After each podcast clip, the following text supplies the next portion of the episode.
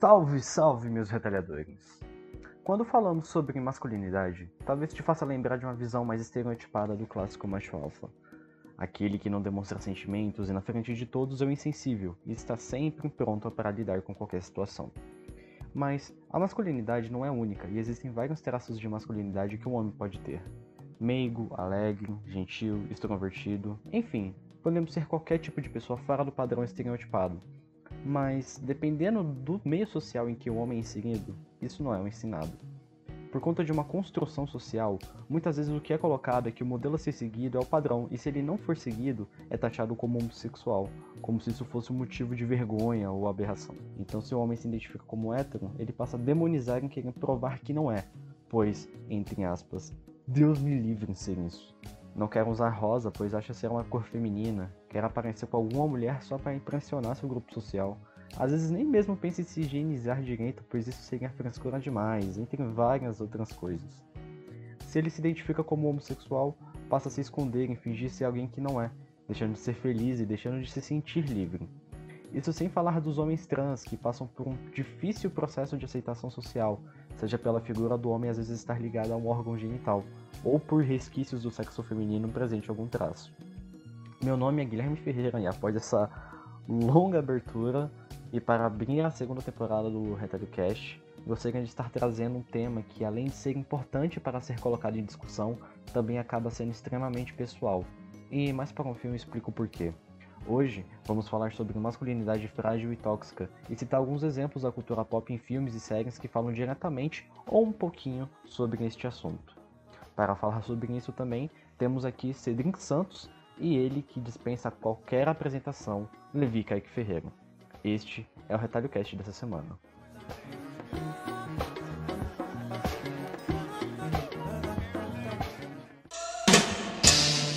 Bom, para começar o programa, eu gostaria de trazer um ponto que ele fica um pouco fora da curva, mas é, durante o desenvolvimento da pauta senti que é, seria muito importante a gente acabar falando sobre esse filme, que é o Destacamento Blood, ou The Five Bloods, do Spike Lee, filme que está na, na Netflix.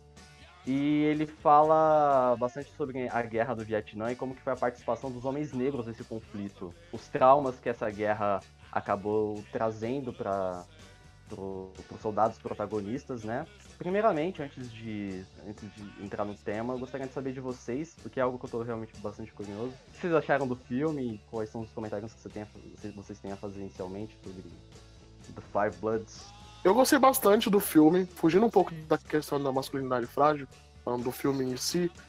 Acho que o que o Spike Lee faz nesse filme é mostrar um pouco sobre qual era o sentimento de homens negros na guerra, como os Estados Unidos tratavam essas pessoas e mesmo assim existia um senso de, de nacionalismo dentro desses homens, mas eles sabiam que eles estavam sendo não estavam tendo direitos, né? Durante o filme todo eles falam que eles estão lutando por direitos que nem mesmo eles tinham. E eu acho que é muito forte todos esses, todos esses momentos em que eles mostram isso, né? Sobre como esses homens negros estavam lutando por algo que, em essência, fazia parte dos direitos que eram dados a homens brancos. O Vietnã mesmo utilizava essa narrativa para falar, cara, vocês estão lutando por algo que não vocês não têm na América, que é toda essa liberdade, todo esse patriotismo, todos esses direitos que vocês estão lutando aqui em nome do, dos Estados Unidos, vocês não têm esses direitos. E a maioria dos homens brancos não estão aqui. Eles mandaram a maioria dos negros, de pessoas negras para cá, e eles não estão aqui em,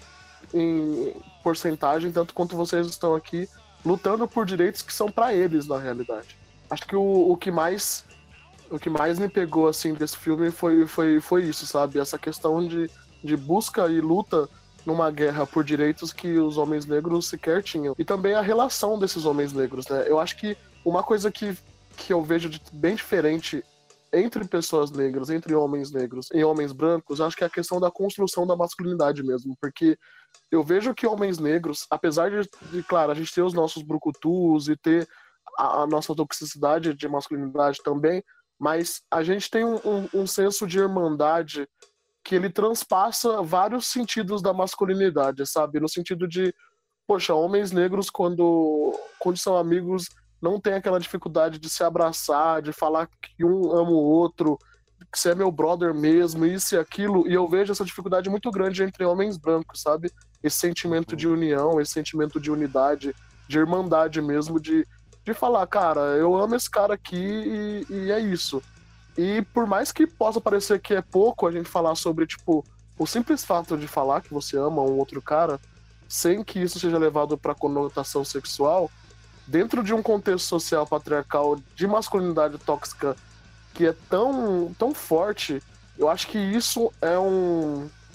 É muito, sabe? E não tô falando só nos Estados Unidos, eu falo disso aqui no Brasil mesmo. Da gente não ter dificuldade, não ter problema de, sei lá, no Twitter eu falar que amo o Coruja, o Coruja falar que me ama, e isso não, não ser interpretado como nada além de irmandade mesmo e, e dessa unidade. Porque dentro de contextos sociais brancos, se eu chegar e falar que amo um cara, se eu não estiver bêbado e falando explicitamente que, do que se trata esse amor, é mal interpretado para outra coisa e é levado para um outro lado. E tem aquela dificuldade de abraçar, de, de demonstrar sentimentos e tudo mais. E os homens negros, principalmente nesse filme, eles demonstram esses sentimentos, apesar de ter, claro, são, os caras são brucutus, são, né, pessoal que tava em guerra e tudo mais, mas eles são extremamente muito amigos, tem lá o toquezinho deles, é, o tempo todo estão falando que, que, gostam um do outro, apesar de sempre estarem brigando um com o outro. É, e, e ter, claro, um, dos personagens principais tem aquele, toda aquela dificuldade com o filho dele. Mas eles estão indo lá além, para além do ouro que eles estão indo buscar, eles estão indo lá é, em pegar os, os encontrar os, os, restos de um cara que era considerado amigo deles, irmãos e, e tudo mais. Então eu acho que o, eu gostei bastante desse filme. Uma coisa que eu gosto muito do Spike Lee é que eu costumo dizer que a direção dele é a moda caralho. Parece que ele tá tipo, fazendo um uhum. vídeo pro, pro YouTube, sabe? Você tá vendo assim a cena, aí de repente entra um recorte histórico dele explicando alguma coisa, entra um word art no meio da tela. E isso deixa o filme bem mais dinâmico e bem informativo, tem bastante história, peso histórico para tudo que ele tá fazendo.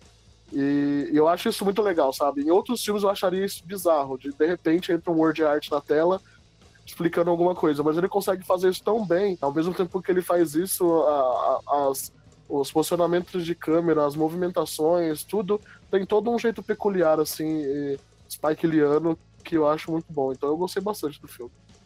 Agora, Cedric Santos, eu tô curioso para saber o que, que você achou do filme, porque quando a gente tinha conversado, você só tinha assistido até o segundo ato.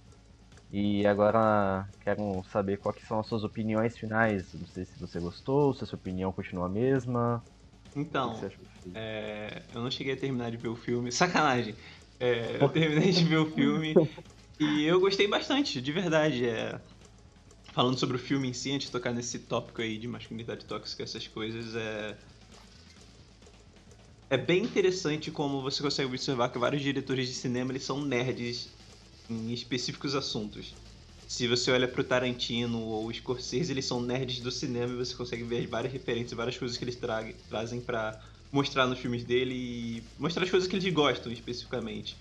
Aí você olha para as irmãs Wachowski e o George Lucas, por exemplo, são nerds de ficção científica e é, histórias de aventura medieval, e eles trazem bastante desse tipo de coisa para esse filme. Se eu fosse colocar o Spike Lee como nerd de alguma coisa, ele é um nerd da cultura negra, porque o tanto de informação e coisa que ele traz em todos os filmes dele, assim, do nada, é bem interessante, você sempre aprende muito com ele, tipo, ele citando um herói de verdade do Vietnã, é aquele menino negro de 18 anos, que salvou os amigos dele por pular na mina, é, pular na granada, é, e várias, várias outras coisas que ele traz, assim, de informação mesmo. Que ele não tem medo de trazer informação e ensinar todo mundo. Coisas que você provavelmente nunca ouviu sobre a história negra americana.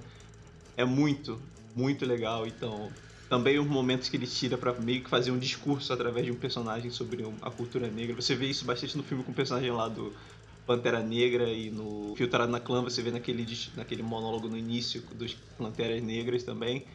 É bem é bem interessante, eu gosto muito disso, dessa parte de aprender. A direção dele não é uma das minhas coisas favoritas do mundo. O Levi falou que ele gosta desse negócio de ser montado igual um vídeo no YouTube. É a parte que eu mais odeio em todos os filmes dele que eu assisti. É, eu não gosto, eu acho, me tira muito do filme. Parece que eu tô vendo meio um vídeo no YouTube, parece que eu tô vendo, sei lá, nostalgia, Vietnã, algo assim. Não gosto. Mas Eu gostei, gostei do filme. Agora tocando sobre é, o tema de masculinidade tóxica, eu acho que um, um dos meus personagens favoritos, o meu personagem favorito no filme é aquele. É, aquele negro que vota no Trump. Eu esqueci o nome dele. Oh, o Paul. O Paul. É, eu gosto muito dele porque ele realmente mostra o pior do homem negro pode se tornar. Tipo, ainda não é o pior, pior, mas naquele contexto ele é o pior. Tipo, ele realmente lutou naquela guerra e apesar de não ter ganhado basicamente nada com isso, ele tomou todas as. Todas a, todo o discurso de homem branco, como ele fala que a América é o melhor lugar do mundo, ele tem que tirar os. Ele tem que construir um muro e tirar os mexicanos dos Estados Unidos, os imigrantes e a maneira que ele fala sobre a Segunda Guerra Mundial, esse tipo de coisa para pessoas de outro país, para aquele francês, depois a maneira que ele fala sobre vietnamistas, ele realmente tomou tudo aquilo para ele e meio que se tornou, pelo menos em discurso, um homem branco assim. É, isso é, eu achei bem o mesmo legal. O discurso do Trump lá que aparece no Sim, fundo. sim, eles até fizeram a ligação direta com ele, mostrando o clipe. E a minha cena, assim, favorita dele é quando ele tá. Ele basicamente tá traindo todos os amigos dele, deixando eles de costas por causa da, da ganância dele e tal. E a última coisa que ele faz antes de sair é pegar o boné do Make America Great Again do chão e colocar na cabeça e sai. Eu achei isso bem. bem simbólico, assim, do que tudo que aquele personagem tá fazendo. E O cara não gosta de vídeo no YouTube do Spike Lee, eu já um absurdo. Eu- isso é o que mais. Quando eu tô assistindo um filme, se ninguém falar esse filme foi dirigido pelo Spike Lee, eu vou saber justamente por causa dos recortes e dos word arts que aparecem na tela, porra. é, dos É Love verdade. Third, ou sei lá como chama. Sim. Porque É eu acho muito legal e é bem informativo, assim, sabe? Eu acho que o- os filmes do Spike Lee são aulas, inclusive para nós, pessoas negras. Eu, eu, assim, eu entendo bastante é, sobre questões raciais aqui do Brasil e tudo mais, mas eu não tenho tanto interesse, nunca tive tanto interesse em a fundo nas discussões raciais americanas, porque são contextos bem diferentes do brasileiro e, e, enfim, é, pode contribuir, claro, para o meu crescimento racial, mas eu não- nunca pesquiso tanto a fundo. Então, toda vez que eu assisto um filme do Spike Lee, é, é uma aula para mim, sabe? Tanto de coisas que ele passa que ele passa superficialmente e todo mundo já sabe, mas eu teoricamente não sei, e coisas que ele vai aprofundando e ele vai discutindo e a forma como ele constrói essas coisas. Mas eu entendo que não encaixa para qualquer filme e eu entendo que talvez tire a pessoa do filme. É, eu seria inscrito no canal do Spike Lee também. Teria o sininho ativado. É. Mas as reflexões que ele traz é realmente muito interessante. Principalmente naquela cena onde estão lá. É, que a própria aquela radialista vietnamesa diz, vocês são 11%, por- na época eles eram 11% da população e 33% de vocês estão aqui na guerra. Enquanto vocês estão aqui, eles acabaram de matar o Martin Luther King, que está lutando pela liberdade de vocês Sim, lá. essas foda. Ah, é reflexões essas refle- reflexões que ele traz, porque, tipo, eu nunca percebi isso. Eu nunca conectei esses dois traços, tipo, deles estarem lá no Vietnã e serem usados. Eu sempre soube que os negros foram usados em todas essas guerras, literalmente usados é, com promessas que eles não iam cumprir, nem tentavam cumprir. E, mas é bem interessante, principalmente porque nos Estados Unidos tem essa. Hoje tem essa ideia de tentar apagar um pouco o, o Martin Luther King quando foi. É, Eu não sei se eu cheguei a falar isso pra vocês, mas eu tava no TikTok outro dia e tem um post lá falando. Vou mostrar algo pra vocês que vocês nunca viram. É imagens coloridas do Martin Luther King. Então, tipo, e aí a pessoa tava colocando lá. O motivo deles não verem esse tipo de imagem nas escolas é porque eles querem fazer, só mostrar imagem preto e branco, é que eles querem fazer que vocês pensem que isso foi há muito tempo atrás. Pô, mano, isso não pode ser verdade. Eu fui lá ler os comentários e todos esses adolescentes americanos comentando, eu nunca tinha visto uma imagem do Martin Luther King colorida. Eu fiquei, mano, isso é inacreditável. E, e aí você coloca esse contexto deles estarem lá na guerra sendo usados, lutando por algo que eles não têm nos Estados Unidos e o líder deles morreu. E o líder, entre aspas, dele morreu daquela maneira. É bem. É uma reflexão bem interessante que ele me trouxe naquele filme, de verdade. E agora você falando desse negócio de ter que parecer que é antigo, né? Eu sei que a gente tá falando de masculinidade tóxica, mas só pra tocar nesse ponto, mas é, eu gosto do Infiltrado na Clã justamente porque ele traz toda uma reflexão do filme que aparentemente parece algo que, que é antigo pro presente. Eu acho que o melhor momento pra mim do Infiltrado na Clã, que é um filme do Spike Lee também, é quando você tá assistindo o filme você fala, caramba, né, como que no passado era uma merda, né, porra, esses anos 30 aí era foda e não sei o quê. E aí, de repente, ele pega você e fala: Legal, você viu tudo isso aqui de merda estava acontecendo nessa época que você assistiu, olha só o que está acontecendo agora, 2017, pá, e te coloca na realidade, de que no, no fundo o mundo é o mesmo, a gente só mascara um pouco mais e, e, e não discute essas coisas, o que torna tudo um pouco mais velado, mas é a mesma bosta. E eu não, não também não tinha ligado o fato de que é, os, os, soldados, os americanos estavam em guerra com, com o Vietnã quando o Luther King morreu. E, e eu também sabia que a maioria dos, dos, dos negros estavam em guerra, porque é de praxe que os americanos iriam usar os homens negros, principalmente na linha de frente da guerra. E quando eu, quando eu comecei a associar essas duas coisas durante o discurso, até chegar na morte do Luther King, é, foi muito foda. Eu acho que a cena é muito foda também. A cena deles conversando sobre isso, né? E sobre como. O fato de ter escolhido o ator do Pantera Negra também para representar o líder deles na situação, eu achei foda pra caramba. Sim, é tudo. Acho que é toda a escalação do elenco no, essas cenas da guerra acho que é bem emblemático. Na né? foto deles também utilizarem, continuarem usando os mesmos atores, né? Pra meio que. Até um fator narrativo, né? Pra você mostrar que não, tipo, todo, toda, todo, todo trauma, toda dor daquela guerra, eles, eles levavam pro resto da vida deles, né? Então tem meio que uma simbologia por trás disso. Mas só dando então aqui minha opinião sobre o filme, tipo, eu realmente gostei bastante do filme. É, eu acho que isso que o Levi mencionou sobre Infiltrado na Clã, ele te mostrar um acontecimento lá do passado, te trazer pro presente e falar que, olha, não mudou, continua acontecendo é, a mesma coisa, é, foi algo que eu já senti nesse filme logo no começo, porque você pega vários dos discursos históricos de tanto do Martin Luther King quanto do Malcolm X, quanto do tem até o Muhammad Ali falando, falando lá, são frases que você poderia simplesmente trazer para vários dos contextos atuais que a gente anda passando, tipo, que não, não, não o sentido, né? Então, logo nessa cena, nessa abertura inicial, que caramba, tipo, fiquei pensando assim, uou, wow, ok, acho que lá vem uma aula pela frente e, e eu gostei bastante disso, é, realmente aprendi bastante coisa que tipo, eu não fazia a menor ideia, eu gostei, tanto que depois, até que quando o filme terminou, fui pesquisar sobre, me senti motivado a pesquisar sobre, e Fora isso também, o filme eu achei ele muito bom tecnicamente, porque todas as cenas de, de, guerra lá no Vietnã e também as cenas que acontecem no presente são, eu achei bastante bem feitas, a fotografia é muito bonita e etc. E tem o Paul também, que como você que ele mencionou que foi o personagem favorito dele. Foi o personagem assim, que mais me chamou a atenção, porque é, é um daqueles personagens que a gente gosta de odiar, mas a gente reconhece que é um personagem, ele é profundo, ele tem várias camadas ali dentro dele e que justamente acho que foi até o, o, o motivo da gente acabar trazendo também esse o, o filme para esse tópico, para esse tema que a gente resolveu abordar nesse, nesse podcast.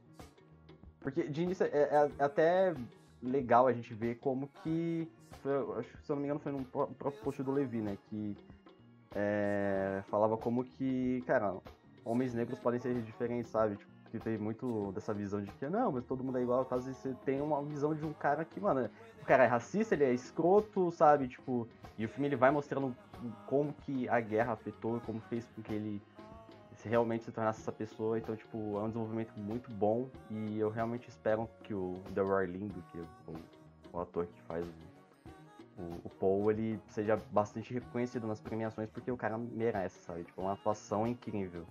Existe mais premiações dele. Ah, mas quando existir, cara, eu tô com esperança, pelo amor, por favor, por favor, me deixa com esperança. Eu acho que o, o legal de você trabalhar com cinco personagens negros, é, cinco homens, né? É, é, de você trabalhar essas personalidades é, em suas diferenças, né? A forma como cada um deles lidou lidou, lidou com o fim da guerra, com os traumas da guerra. Todos eles ali são afetados. O filho dele, inclusive, né, a forma como ele se sente com relação ao fato da mãe dele ter morrido durante o nascimento. E, e tudo isso, acho que é muito legal. E, e, também esse negócio de que o, que o Gui falou, né, de, de pessoas negras são diferentes e, e, e, umas diferentes das outras e pessoas negras falam merdas mesmo, né? E, e, Nesse filme, por exemplo, eu fico imaginando que se o personagem do Paul é, fosse alguém, uma figura pública conhecida que apoiasse o Trump, sobre como as outras pessoas negras se tornariam automaticamente responsáveis pelo discurso do Paul, né? Porque é, é muito louco o que acontece de que a, as pessoas negras elas falam por toda a raça, elas não falam pela individualidade delas. Então, quando uma pessoa notória negra fala alguma coisa, automaticamente as pessoas começam a questionar outras pessoas negras ao redor sobre o que elas acharam daquela fala.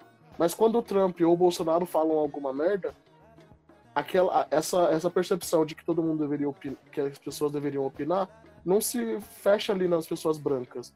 Ela se estende para toda a sociedade. Você viu o que o Trump falou? Mas quando é o, o Paulo Cruz ou algum outro negro aqui brasileiro notório que fala alguma merda, nossa, Levi, especificamente Levi, o que, que você uhum. achou da fala dele?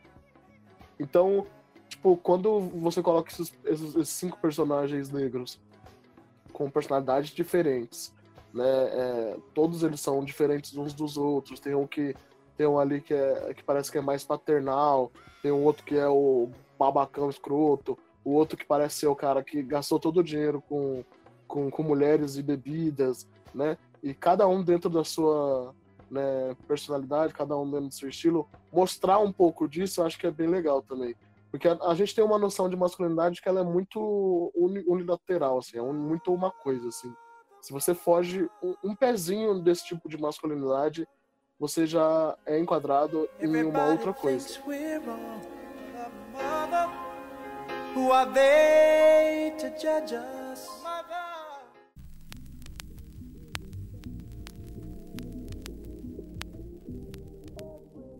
O primeiro filme assim que me veio na cabeça quando eu pensei em trazer esse tema foi Moonlight, que ele é um filme que vai tratar especificamente sobre esse assunto da masculinidade e como que ela afeta, né, durante a, a vida de, de uma pessoa, né? Então você tem ali a história do Shure, a gente acompanha ele desde criança, depois a gente vê a adolescência, a vida adulta. Ele é um é um garoto homossexual que desde cedo ele já sofre com bastante bullying na escola, a gente vê ele descobrindo, né, aos poucos, na pré-adolescência, a gente vê ele dando o primeiro beijo, etc. Mas aí tem uma cena que é, acho, bastante emblemática, quando ele tem que simplesmente é, confrontar, é, usar violência contra o garoto que ele gostava, simplesmente por diversão, porque a galera tava pressionando, porque se ele não fizesse aquilo, se, se os dois ali eles não saíssem no braço, eles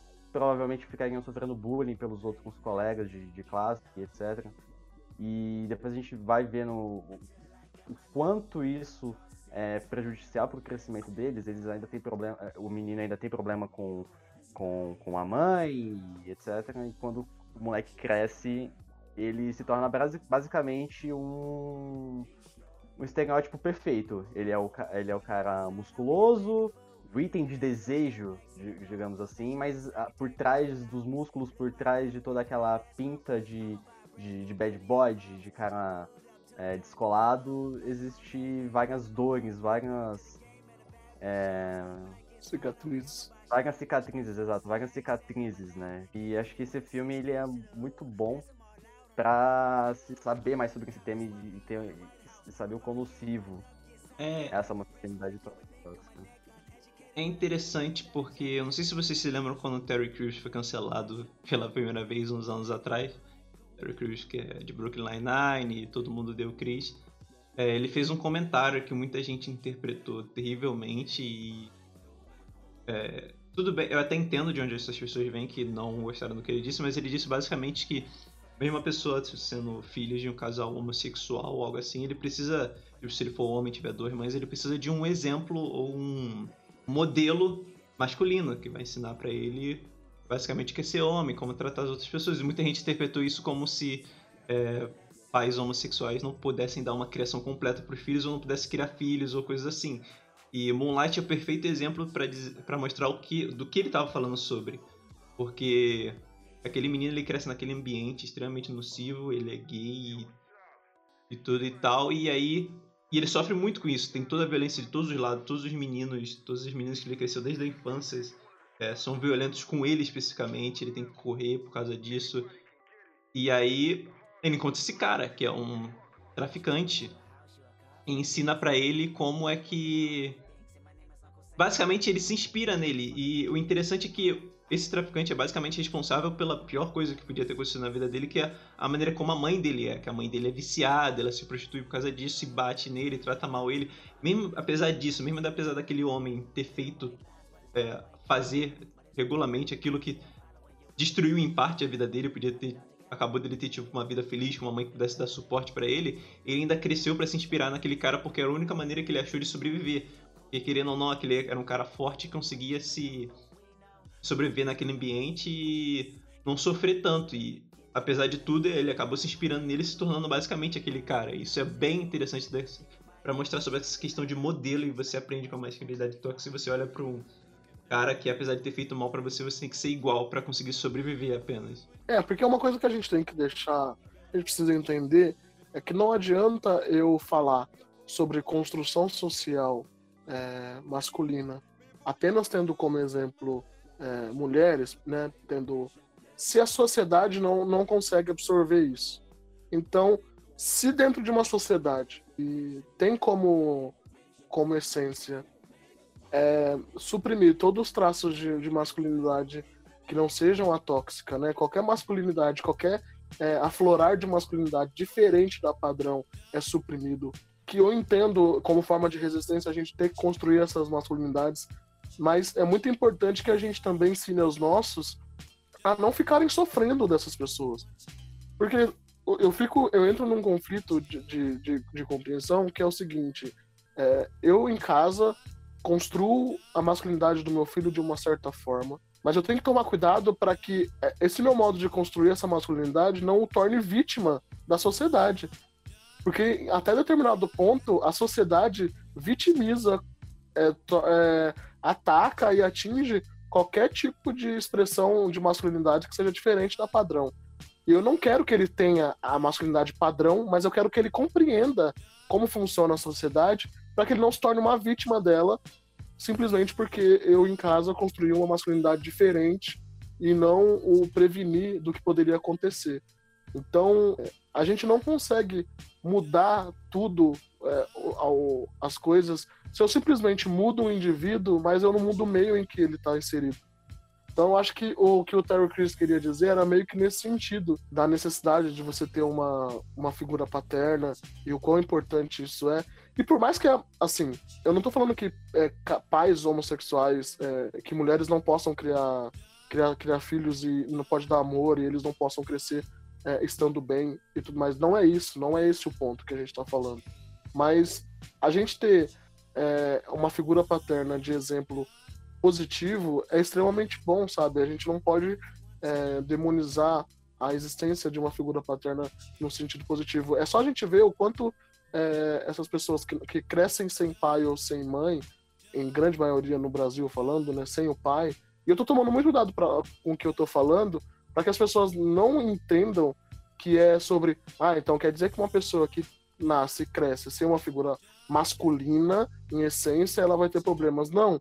Mas a gente saber da importância que uma figura masculina tem na vida de um homem ou na vida de uma mulher ajuda com que a gente consiga projetar essas essas essas figuras e essas em essência mesmo em outras pessoas, né? E a gente tem que entender também como que a gente vai construir essa masculinidade diferente para nossos filhos e para nós mesmos, para que a gente não se torne vítima de uma sociedade que não está preparada ainda para receber essas outras masculinidades. Que eu vou lá e, em essência, me, me desconstruo, me torno uma pessoa que tem uma masculinidade diferente, mas em todo convívio social que eu tiver, eu vou me tornar uma vítima. Eu vou ser vitimado, eu vou ser atacado, eu vou ser visto como ingênuo ou de alguma forma. Então, eu tô, eu tô me saindo de uma, de uma violência que é o exercício da masculinidade tóxica para uma outra violência, que é o exercício da não masculinidade tóxica, mas que me torna vítima da sociedade que performa a masculinidade tóxica. Falando sobre esse assunto, me fez lembrar de uma série que tem na Netflix, na verdade, um documentário que se chama A Máscara em que Você Vive, se eu não me engano, esse é o nome. Mas que vai mostrar mães relatando que seus filhos quando eles foram para a escola, eles voltaram com um comportamento completamente diferente daqueles que eles não foram ensinados. E acho que justamente mostram que às vezes você criar sobre, sobre essa bolha faz com que a partir do momento que o, a criança ela vai lá e vê aquele comportamento diferente de outra pessoa, ela acaba reproduzindo porque ou por mecanismo de defesa para ela se enquadrar ou às vezes até por ela ver em alguém ali da mesma idade uma espécie de modelo que ela tem que seguir, né? Então, acho que é um documentário que pra galera que ainda tá meio que em dúvida, vai ilustrar bastante.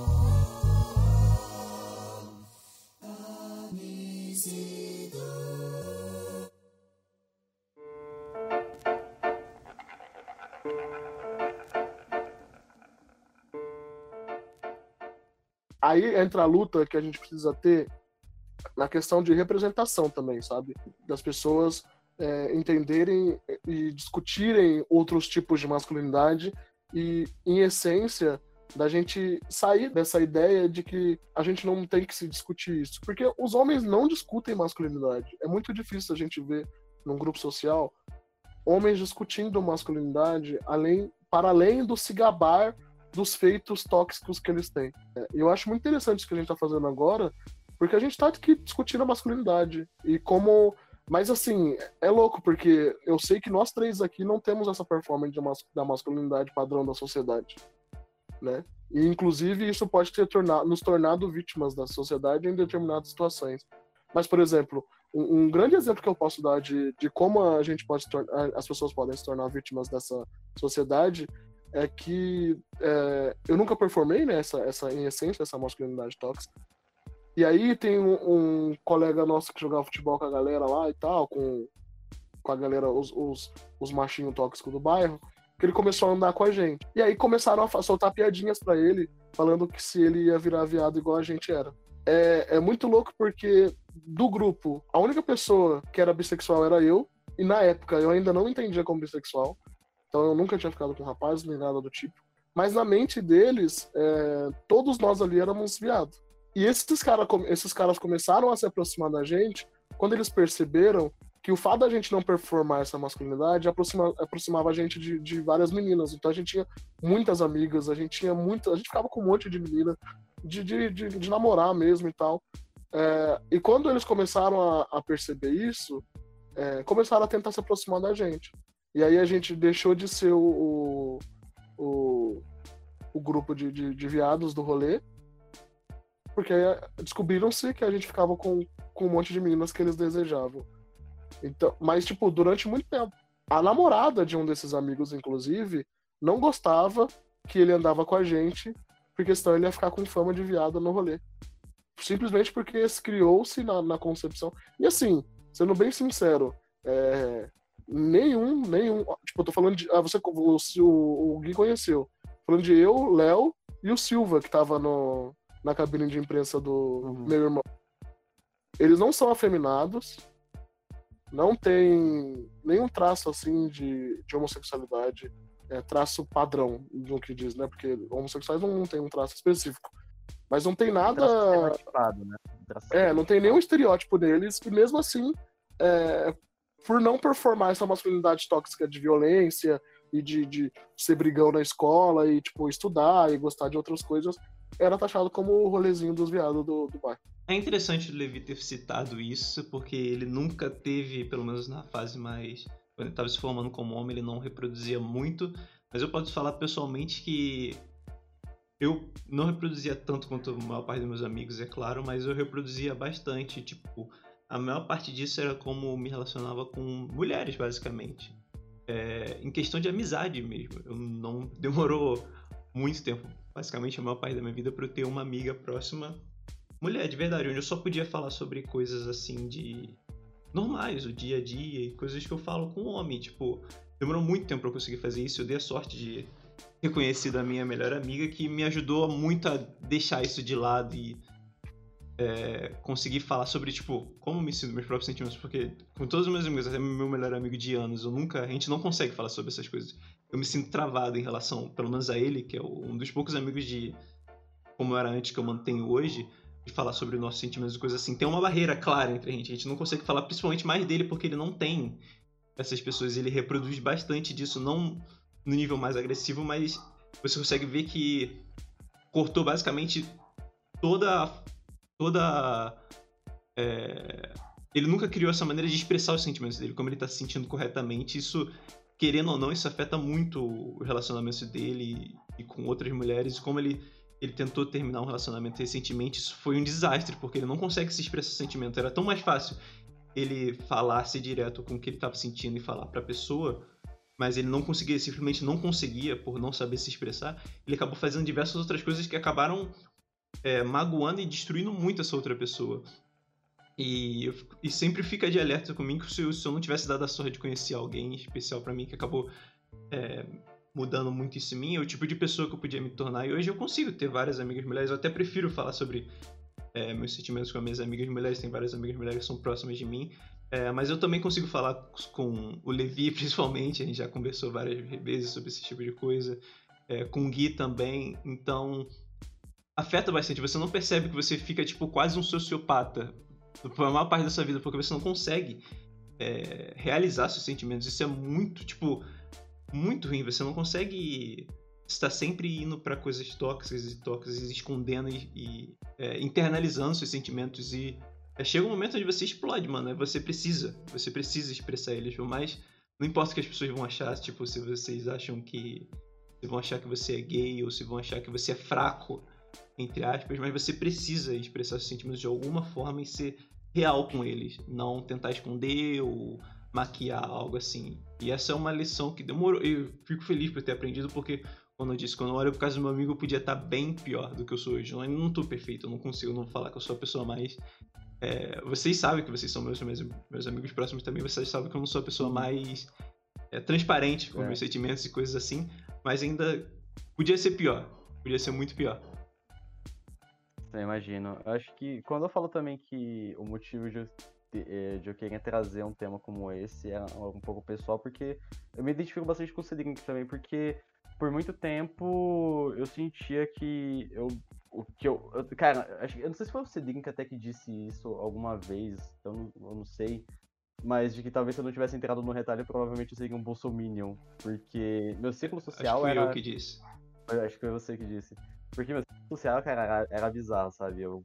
É, a rodo distribuindo masculinidade tóxica por aí, sabe? Tipo, citei posts antigos meus no Facebook que eram completamente incompatíveis com é, várias coisas que eu, que, eu, que eu acredito hoje. Mas, e justamente por isso, porque, é, sei lá, é, é, era um ciclo social onde, tipo, sim, tinha, precisava manter várias coisas dentro de mim, eu não conseguia me abrir, mantinha várias coisas por dentro e, putz, estando inserido dentro de, um, de, um, de um, grupo social onde você não consegue falar sobre isso, acaba meio que é, inibindo, tendo uma visão diferente de, de, de, várias e várias coisas, tendo conceitos diferentes, sabe?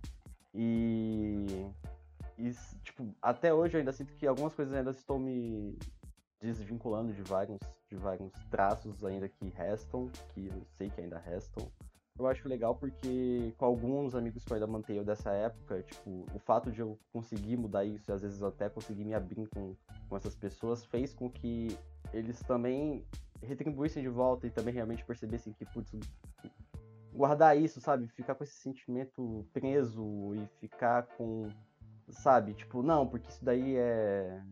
Sabe? Ficar desabafando sentimento é coisa de mulher, não sei o que, tipo, quebraram, conseguiram quebrar isso também, então, tipo, foi uma parada super legal e.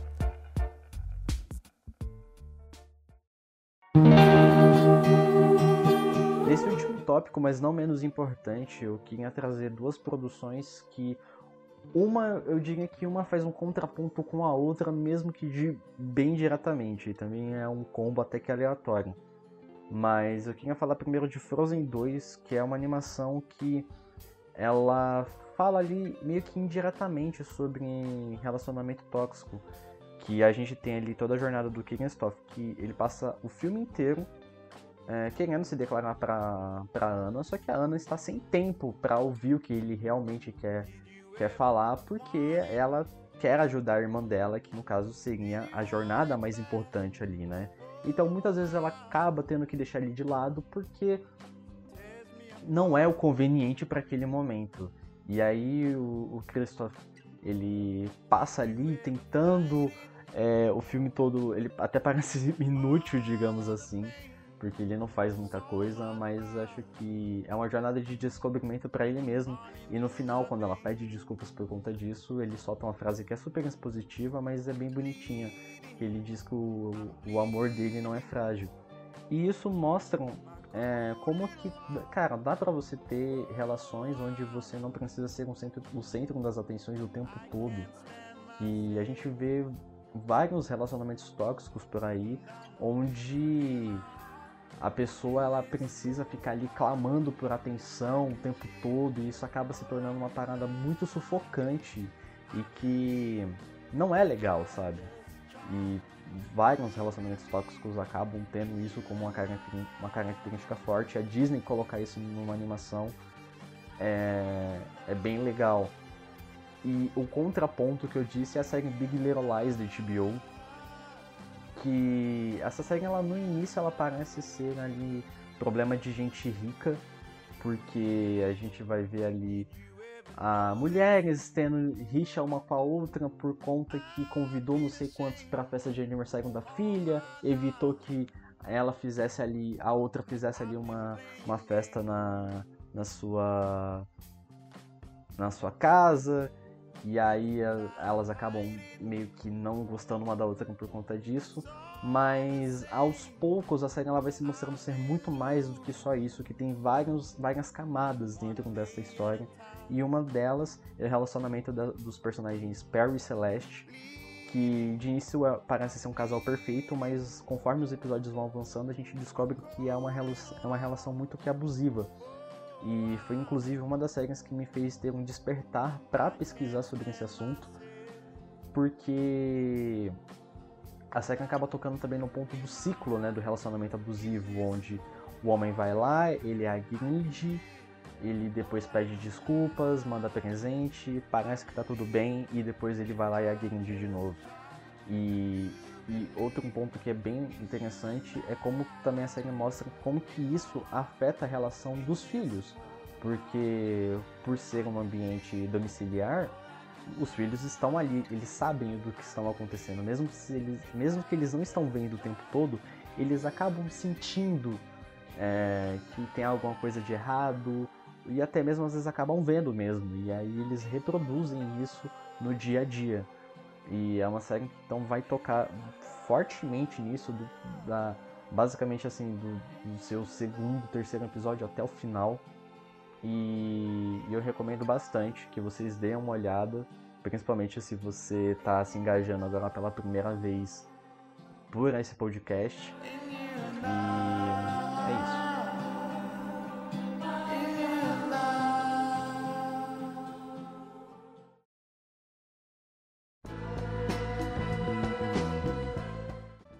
Para finalizar agora, eu gostaria de fazer então as considerações finais. E Levi Kaique Ferreira, o que, que você tem a dizer para finalizar esse podcast? Não, acho que em essência é muito importante que a gente tenha é, as pessoas, principalmente os homens que estão nos ouvindo, que tenha essa abertura para discutir a masculinidade. Mesmo que assim, não, não vai ser na primeira discussão que você vai desconstruir todos os traços de masculinidade tóxica que você tem. Mas acho que o primeiro ponto, é o ponto principal, é você discutir isso com seus amigos mesmo. Você conversar sobre masculinidade, conversar sobre os seus sentimentos, falar sobre como você se sente e você ter ao seu redor pessoas que tenham essa abertura e não enxerguem isso é, para além do que é, que é simplesmente um homem desabafando e conversando e tendo amizade.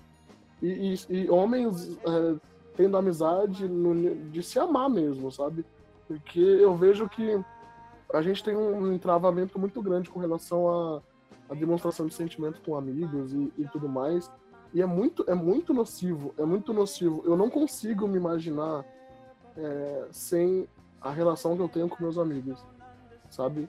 De, de, de amar mesmo, de considerar meu, meus grandes irmãos e a gente ter uma relação é, franca de quando eu tô passando por um problema, mando uma mensagem e falo, cara, bora na praça. A gente vai na praça para conversar, sabe? Falar sobre nós e, e sobre. Enfim, acho que a gente perde muito é, nessa questão de não conseguir demonstrar nossos sentimentos e não conseguir conversar sobre isso. E acho que o pontapé inicial é você construir amizades ao seu redor com pessoas que te permitam você se abrir, você se mostrar, você se questionar e você ter um confidente mesmo, um amigo próximo, alguém para você falar sobre os seus sentimentos, porque nós somos humanos, nós não somos robôs. E o número da taxa de suicídio ser tão alta entre homens é, mostra que é, é isso, a gente não fala sobre nossa existência, a gente não fala sobre nossos sentimentos, a gente fica reprimindo, reprimindo, reprimindo até que a gente constrói algo dentro de nós que pode chegar nesse nível. E o quão nocivo isso é, tanto para nós quanto para a existência em sociedade, para mulheres. E, enfim, eu acho que é importante a gente falar sobre masculinidade, a gente entender a nossa masculinidade e desconstruindo. A partir dessas conversas, desse bate-papo, a gente vai conseguir é, ir é, tirando esses traços, esses ranços de existência tóxica que a gente acabou absorvendo da sociedade. Lucas Cedric, o que você tem a concluir? É, quando você vem falar sobre masculinidade tóxica, principalmente recentemente quando saiu aquele comercial da Gillette, eu acho, onde ele realmente diretamente essa marca de é, barbeador que de certa forma sempre usou masculinidade tóxica como várias coisas do marketing, sempre usou a ideia de masculinidade tóxica como um selling point deles, atacando diretamente falando sobre os malefícios da masculinidade tóxica. E aquele comercial foi muito criticado por várias pessoas e vários homens consideraram um ataque direto a eles. E é, eu não entendo, tipo, é, você olha para a sociedade hoje, você olha esses problemas, e quando a pessoa vem falar sobre masculinidade tóxica, o homem, por algum motivo, pensa que é um ataque direto a ele. E pode ter, pode, podem ter benefícios a masculinidade tóxica, assim, você pode estar tirando coisas beneficiais, entre aspas, dela, com aspas enormes dela. É, é, se adaptar, conseguir viver em grupo com outros homens e coisas assim, se adaptar a um grupo, ser aceitado mais facilmente. Mas Acredito, você está pagando um preço por isso e o preço disso é muito grande. Você não percebe, mas o preço disso é muito grande. Então, quando falam para atacar a masculinidade tóxica, uma das pessoas que sofrem muito com isso são os homens, principalmente, que estão fazendo isso. Então, não ataque só para. Tudo bem que se fossem só mulheres que sofressem ou é, LGBT que sofressem, ainda seria algo que você deveria é, tentar acabar com. Mas o homem também sofre com isso bastante. Então, não tem motivos para você querer manter isso. É, olha para sua relação, olha para a relação com as pessoas, olha ao redor. Olha, tipo, você não consegue falar sobre seus sentimentos, olha só, várias coisas que fazem mal, estão fazendo mal para você durante toda a sua vida e você nem tá percebendo, porque é algo que tá com você desde criança, você nem percebe que você tomou aquilo e transformou em boa parte da sua personalidade, de quem você é. Então, quando falam para acabar com a masculinidade tóxica, um ataque direto a você seria extremamente beneficial para você. É, você teria uma vida mais saudável no geral se você acabasse com isso. E o primeiro passo é realmente, como o Levi disse, perceber que você tem conversar com seus amigos. Não vai ser na primeira vez, vai levar um longo processo. Tipo, eu tenho 22 anos e é, eu também não sou completamente, mesmo tendo realizado esse problema bem cedo, mais cedo do que a maior parte dos homens hoje, é, eu ainda percebo que eu tenho um caminho muito grande a seguir. Então, é, é um longo processo, mas vale muito a pena quando você perceber as coisas que você consegue. Quão mais saudável sua relação com outras pessoas conseguem ser, quão, o quão bom o suporte de outras pessoas o amor de outras pessoas pode fazer para você. É... é algo que você realmente devia acabar. De verdade. E essa é a minha consideração final.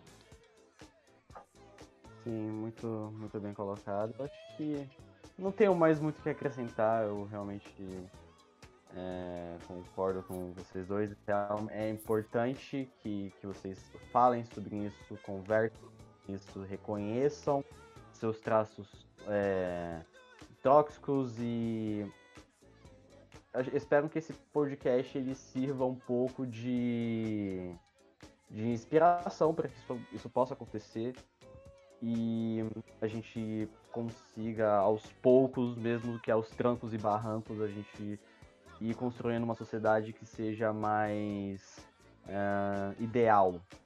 Não diria justa, mas uma sociedade mais ideal, onde simplesmente podemos ter nossos diversos traços diferentes e não ser julgado por isso, sabe? Tipo, ok, é normal, não, não, não, é, né, por conta disso ou daquilo. Não, é porque cada um tem sua peculiaridade, peculiaridade e, e é isso. Então, é isso. Esse é o retorno do Retalho Cast. A gente agora está vindo com uma segunda temporada. A gente teve um feedback muito legal da, da primeira e essa segunda nós já temos alguns temas definidos a falar. Ainda não vamos revelar para manter um suspensezinho. Mas espero que vocês tenham gostado. Espero que possam dar o feedback de vocês. É, se possível, se quiserem é, comentar a, a, algum caso pessoal que vocês têm com masculinidade tóxica, sintam-se à vontade. Principalmente no perfil do Levi, porque o Levi é o que move esse site. Mas. Mas. Os outros mexer de mensagem é foda. Não, sacanagem, sacanagem. Beleza. Mas então é isso, galera. Muito obrigado. Fiquem seguros, fiquem em casa. Roberto Casimiro. E tchau, tchau.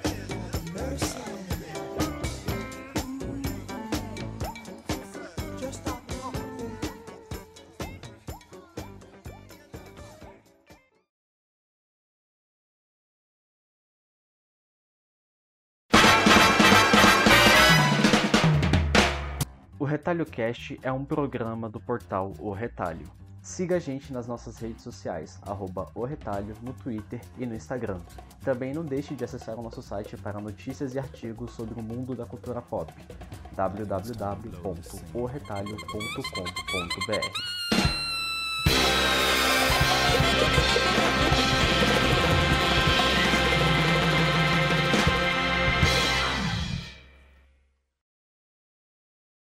E é só aproveitar esses últimos segundos para agradecer a nossa consultora, que se vocês já escutaram o assunto definido, vocês sabem quem é, mas eu queria agradecer porque graças a ela essa pauta não tenha saído do jeito que saiu, então muito obrigado mesmo de coração.